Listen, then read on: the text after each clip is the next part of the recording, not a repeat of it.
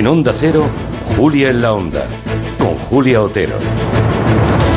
Pues ayer la aprobación de los presupuestos dejó unas declaraciones de Feijóo en las que decía que las cuentas son antisociales y que no protegen a la clase media. También esta mañana Espinosa de los Monteros decía que no conocía a nadie que se beneficiara de las medidas puestas en marcha por el gobierno, con lo que se ha ganado, por cierto, una aplaudida respuesta de la vicepresidenta Nadia Calviño. Gracias, presidenta. Dice usted que no conoce a ningún español que se beneficie de la acción de este gobierno. Pues tiene usted que revisar a sus amigos.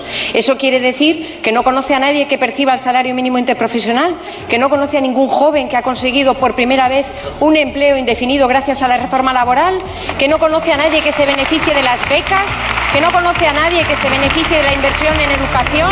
Todo ello nos lleva a reflexionar sobre la clase media, esa parte de la población que tanto ensalza siempre la clase política y que parece estar en vías de desaparición. En realidad la desigualdad es precisamente eso, la extinción de la clase media, ¿no? ¿Qué se considera clase media? Nos preguntamos.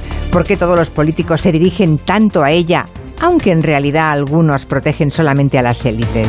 ¿Nos autoadjudicamos los ciudadanos la pertenencia a ese u otro grupo?